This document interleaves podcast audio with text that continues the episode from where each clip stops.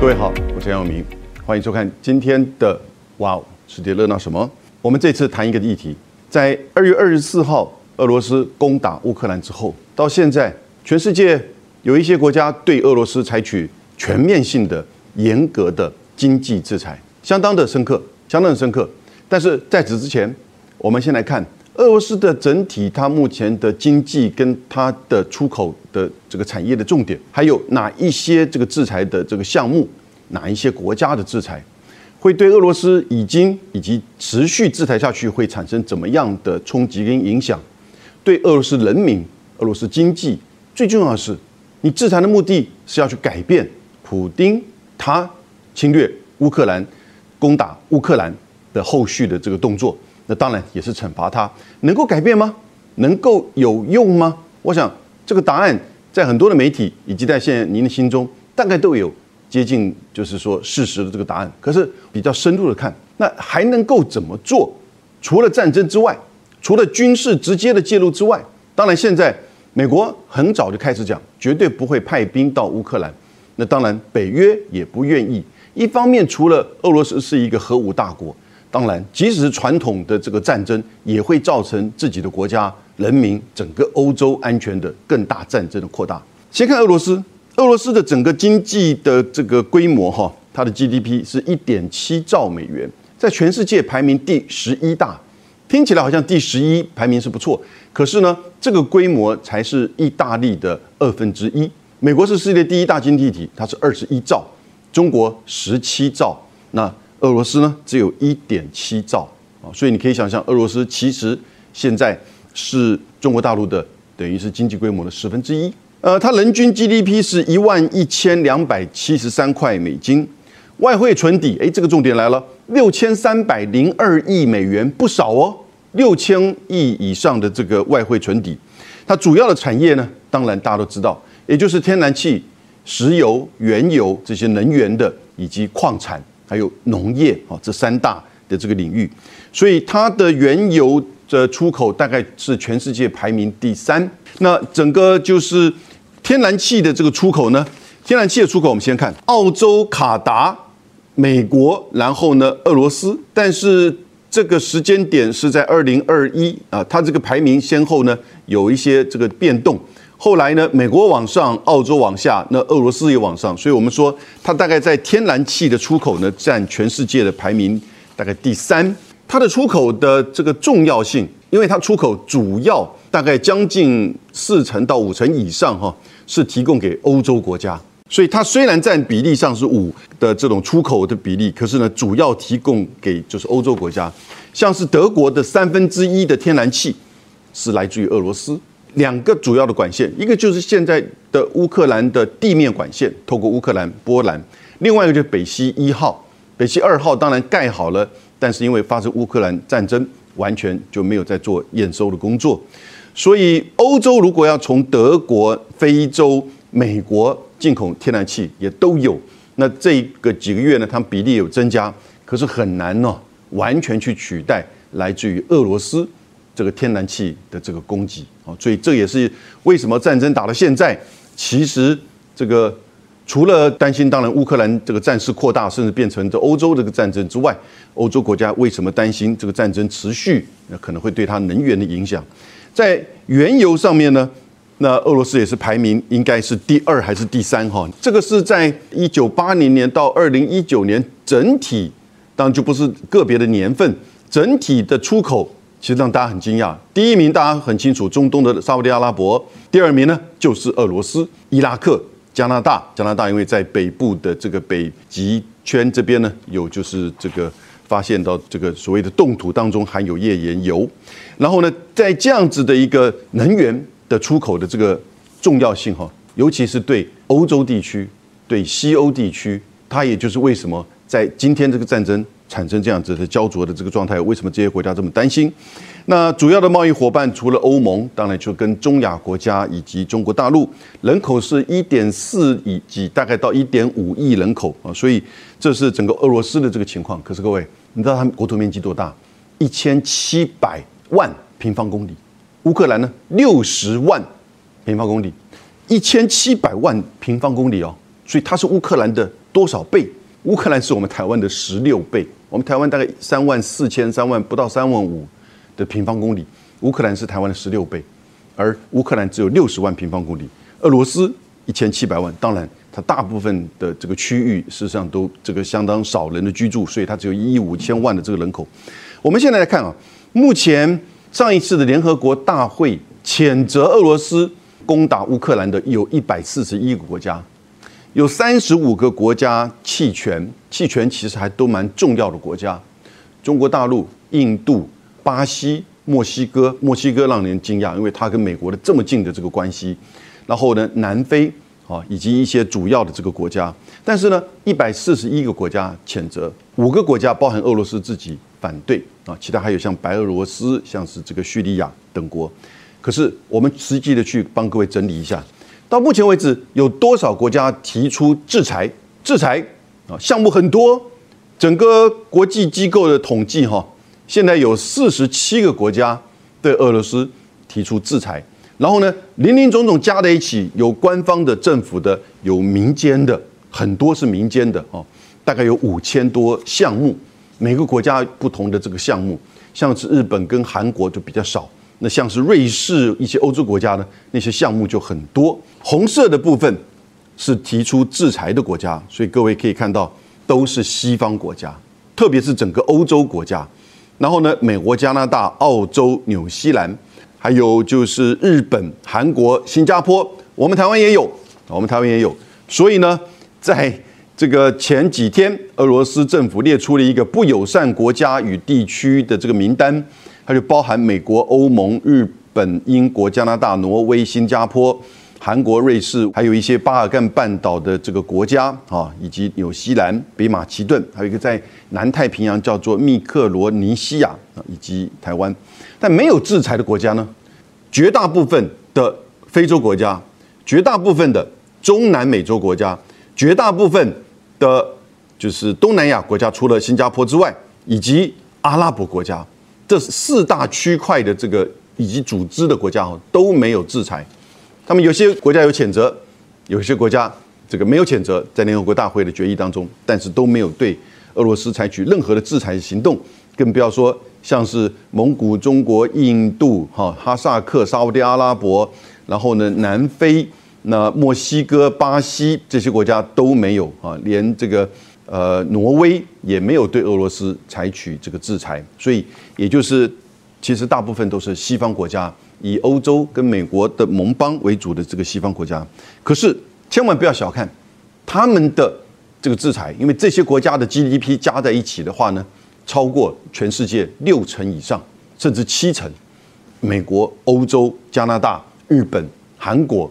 这些国家如果加在一起，它的 GDP，所以它对经济贸易。这些层面呢，能源这些层面其实还是影响很大。我简单的整理，大概从二十二号开始，美国当普京宣布承认那两个美东的共和国的时候，美国最早就开始二十二号二月份的时候呢，第采取这个制裁，冻结俄罗斯的银行在美国的资产，并且限制这个俄罗斯的出口。到了二十四号了之后呢？就开始这些国家从美国主要的这些，我们刚刚讲加起来应该有将近四十七个国家呢，就陆陆续续的提出一些这个制裁。最后针对整个俄罗斯的银行参与到 SWIFT 啊，我们等下为各位介绍，也予以禁止，把它逐出到这整个银行的支付体系当中，造成就是整个俄罗斯的这个银行没有办法透过 SWIFT 跟外国的这个企业或者是银行进行任何的这种交易。当然，总是道高一尺，魔高一丈，有别的方式，我们能够做介绍。同时，也针对俄罗斯刚刚提到的六千多亿的这个外汇这个存底呢，予以这个冻结，那就造成就是俄罗斯的央行它自己本身要动用这些外汇存底来去稳定卢布的稳定哈，那就出现了这个。呃，问题，所以马上对俄罗斯的这个股市、汇市产生严重的影响，卢布大跌百分之三十，然后呢，整个汇市、股市大跌将近四成，被迫的就是说必须要停止交易。民间当然也就非常的受到这个冲击，许多跟国际有进行就是交往的啊银行到个人，因此产生了汇兑、提款等等之类。我们看在电视上都看得到，大概我刚刚提到，加起来政府方面对于俄罗斯的，就是说这个制裁，四十七个国家有三百四十三项项目，每个国家我们把它加起来，民间呢大概有将近有差不多四千多项，很多是民间，很多是民间各个企业也好，或者许多从 Netflix 啊到 IKEA 啊到 TJ Maxx 啊，许许多多都停止在俄罗斯之间的这个经营跟它的这个店。那我们简单的整理一下，我说大概有三个层面：第一个金融制裁，第二个这个贸易跟科技管制，第三个个人制裁。金融制裁逐出 SWIFT，冻结央行的六千多亿的这个外汇存底，还有呢停止俄罗斯的这些股票，如果有在纽约或者是纳斯达克上市的，停止交易。商品跟出口管制，举例而言，美国禁止俄罗斯船只进入美国的港口，然后呢，我们台积电台湾的完全停止供予俄国的特殊应用的晶片啊，以及它的这个上游供应商。德国停止了钢品的这个采购，德国停止了向俄国购买相关的这个重要的这些呃原材料啊，以及这个矿产。那南韩呢，也禁止向俄罗斯出口一些战略物资。个人呢，当然你可以。想象得到，普京他的总理、外交部长、国防部长的个人在海外的资产，统统被冻结啊！我们不知道到底有多少，因为他没有公布到底有多少。呃，以及欧洲、美国都开始对俄罗斯的这个航空啊、领空，就是航空公司呢，禁止它飞越这些国家的领空。俄罗斯当然也采取一些相应的反制措施，它禁止所有俄罗斯居民呢把外汇移转到海外，当然是控制这整个资本的这个管制，同时也禁止来自于三十六个国家，那现在可能更多，因为它列出了那个不友善国家与地区的这个名单，然后呢，那包含欧盟欧盟国家跟这些英国呢都不可以到俄国的这个上空，所以其实哈，大概几个冲击，马上各位现在就看到了能源，然后呢？半导体产业链、食品，俄罗斯加上乌克兰是全世界小麦出口大概三成到四成，第一跟第二，所以三四成这个小麦出口，然后现在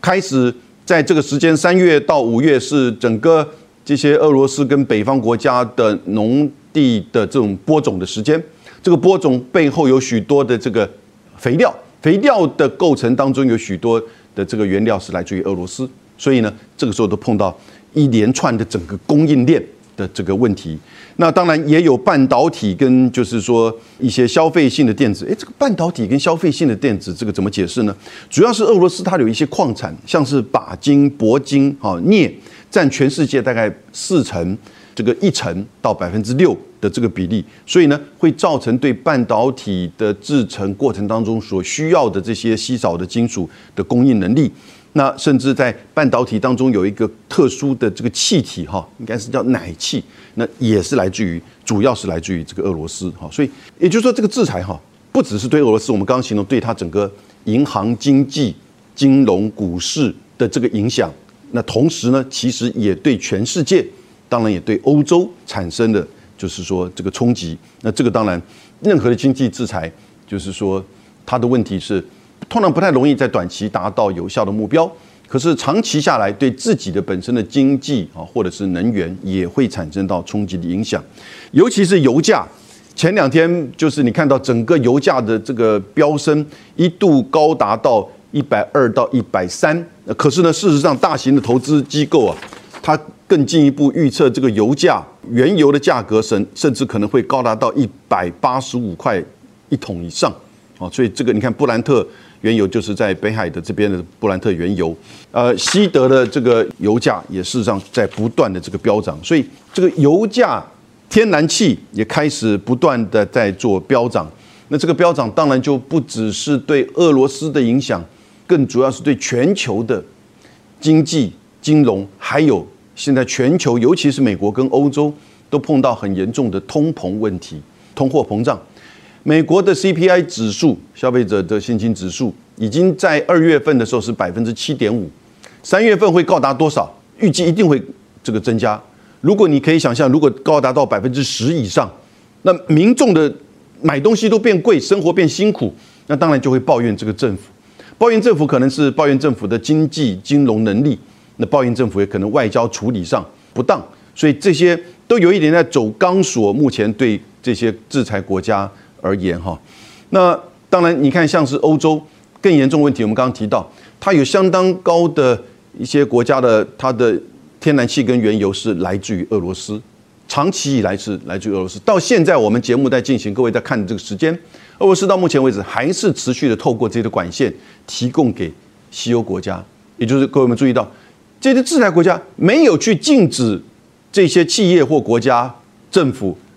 不得去购买俄罗斯的天然气或原油，所以他没有在做天然气或原油的这个禁止这个交易的这个制裁。也没有去禁止他去购买他的粮食和任何的这个矿产，而是透过金融的手段，让他可能没有办法取得。那这个要各位介绍这个 SWIFT，SWIFT 是一个一九七七年成立，总部在比利时，它就是一个像是一个平台啊，有点像是个平台，像是我们一个社群啊，大家到这里来交换资讯，然后呢，不是钱经由这边交易，而是由透过这个确认之后呢。银行跟银行，全世界大概有一万一千多家银行，俄罗斯有三百家银行加入到 SWIFT，跟国际上做这些交易。所以，我们到银行去汇款，你就会要求你要填那个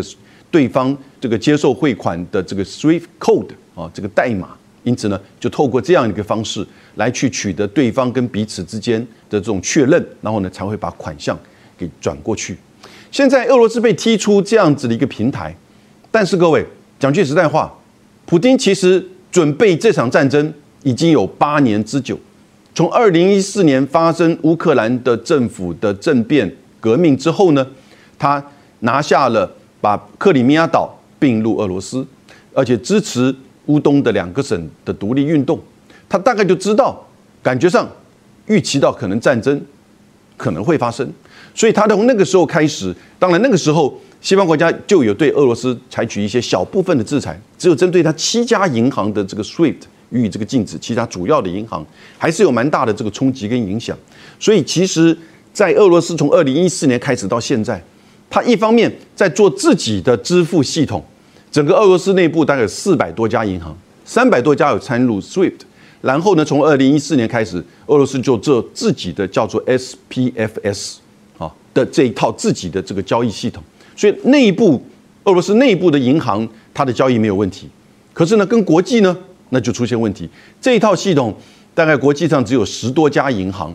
参与到这副这套系统。哪些国家？我想可能主要是中亚或者是就是中东的这个国家的一些银行。现在要质疑的是，资讯没有显现，有没有开始有很多其他国家的银行，尤其是要求这个制裁国家的银行加入到这个俄罗斯的那一套系统？我想。制裁的国家的银行大概不敢这么做，但没有参与制裁国家的银行呢，可能会透过这套俄罗斯的系统。同时，有一个叫做什么？中国大陆自己其实这几年来在 SWIFT 的协助之下，自己也做了一个人民币跨境支付系统。因此，很多的媒体就在研究啊，现在俄罗斯已经开始在做，也就是被迫和 SWIFT 脱钩之后呢，他就去透过自己的这个系统和中国大陆的这个系统。两套系统共同的使用，然后呢，跟国际照样做生意、做交易，所以这个冲击、这个制裁，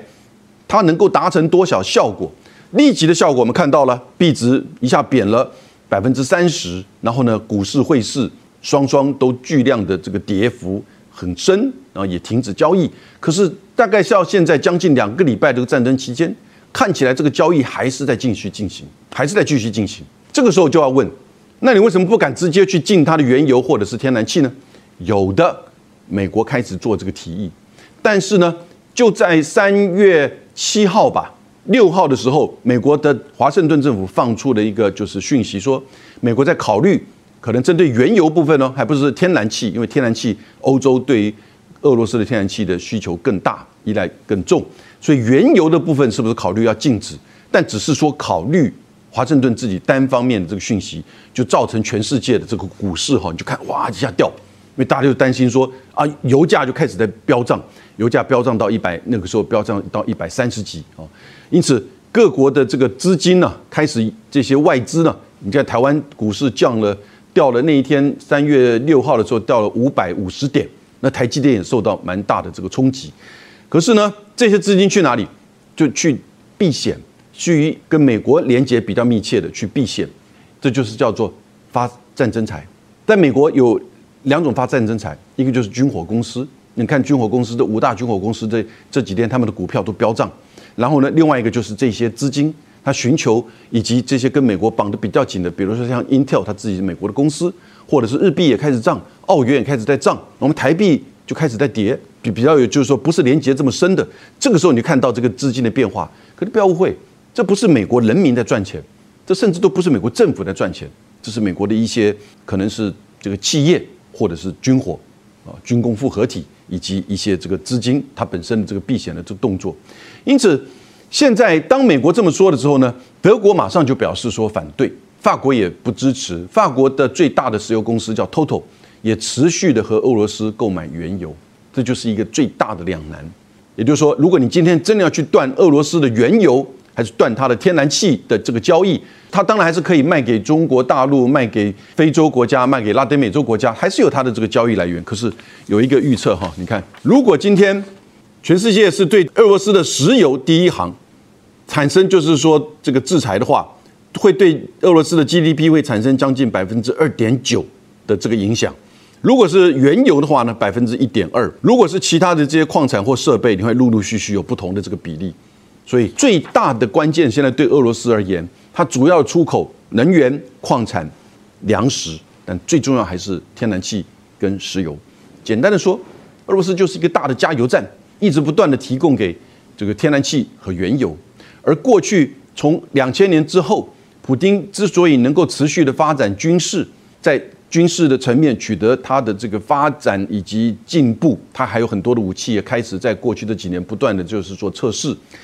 就主要是来自于原油跟天然气的这个买卖跟交易啊，所以他后来做了这个北溪二号。做了北溪二号的意思就是要去降低对乌克兰的这个依赖，去增加从海底管线提供油气给欧洲、西欧的这个国家啊，所以这样变成就是到底要进一步怎么做？因此，我们现在看这个制裁到现在到底有没有用？对俄罗斯的民众，对俄罗斯的经济。产生了严重的这个打击跟冲击是没有错，许多的俄罗斯的这经济学家跟一些中央银行的官员自己都说担心，今年就会变成就是说整个经济会开始甚至出现负成长，以及可能会产生经济的崩盘。所以这为什么有一些西方媒体会在估计，如果经济制裁持续的话，有效的话，会不会这个普丁自己本身会瓦解，这个政权会瓦解？可是各位，我觉得那个是短期的这个效应。我刚刚跟各位分析的，它可以卖给别的国家，透过不同的这个系统，它自己的系统、中国大陆系统，以及印度更绝了。他在二十八号的时候，二月八二十八号的时候，他不止没有制裁，他也没有谴责，印度还直接的说，就直接的改为跟俄罗斯的这个进行本国币的交易，也就是然后呢？这个印度叫卢卢币卢比，然后呢，俄罗斯叫卢布，直接的本国币的这个交易就不需要再透过美元、欧元或者是这个瑞的这个系统啊，所以这个是一个它可以有别的替代的市场，当然那个市场不是完全能够就是替代。第二个是它可以透过别的不同的系统在做这个买卖，因为到目前为止，欧洲国家还是需要不敢去断掉这个原油跟天然气能源嘛，然后你会产生什么严重的能源危机？这能源危机就让人想到一九七零年代全世界发生的石油危机。那个时候，阿拉伯国家开始就减产，造成原油的这个飙涨，造成整个经济的严重的冲击。如果现在你胆敢去断掉俄罗斯的石油跟天然气，西方的欧洲国家就会担心这个问题。所以，欧洲国家对于美国这个礼拜开始，对于美国觉得说。没有再想办法去解决，找一个更有效的经济制裁的方式，但是呢，却不断的还去思考一些可能会影响到欧洲能源以及欧洲经济的这个方案，同时呢，也不愿意去参与到跟俄罗斯之间的这个对话或外交的这个解决。因此，现在看到俄罗斯从法国总统到德国的总理、以色列的总理、土耳其的总统，都开始不断的跟普京。跟泽伦斯基在做连线，然后呢，呃，印度的这个呃莫迪总理在三月七号的时候呢，中国大陆的外交部长王毅他的记者会他也说，中国现在愿意扮演一个积极建设性的这个角色，去就是做一个斡旋。斡旋并不是调停，调停是要拿方案解决方案，斡旋是叫 good office，那提供一个什么平台让大家坐下，双方交战的双方坐下来谈，我们就看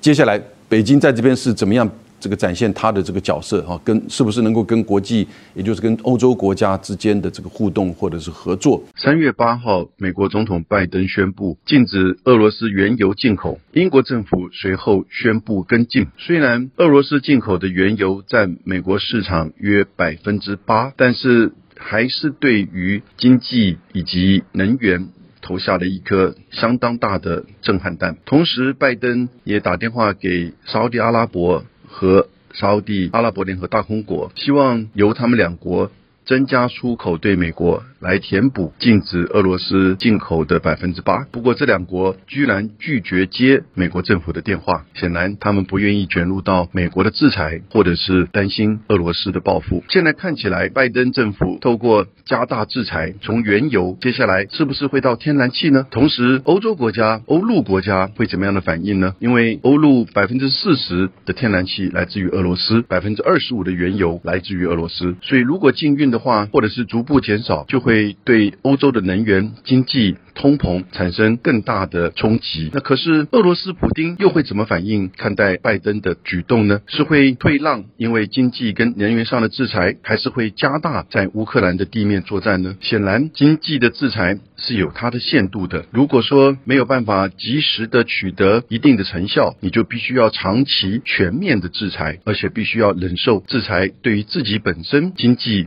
或各方面的影响。所以。目前看起来，两条主线进行着，一方面是由拜登和欧洲国家进行的经济制裁，以及对乌克兰提供的人道援助及武器的提供；另外一方面呢，则是俄罗斯这边在如何抗拒的西方的经济制裁，面对国内的经济压力，同时可能会加大乌克兰的地面作战。我们担心人道危机，或者是更残酷的战争的场面。会不会因此加速的推进？另外一方面，由于中国大陆王毅外交部长表示中国愿意扮演斡旋的建设性角色，随后同样在三月八号，习近平、马克宏及肖兹中法德三国元首举行四面视讯对话，看起来俄乌战争的外交斡旋机会之窗似乎出现。所以在现在中法德中欧之间。的努力是否能够提供俄乌战争放缓、以和谈进行处理的机会之窗能够出现甚至持续呢？还是说美国进行的制裁会持续的加大，从英美扩大到欧陆，甚至到天然气？那战争的混乱的场面则会更加的严重的。可是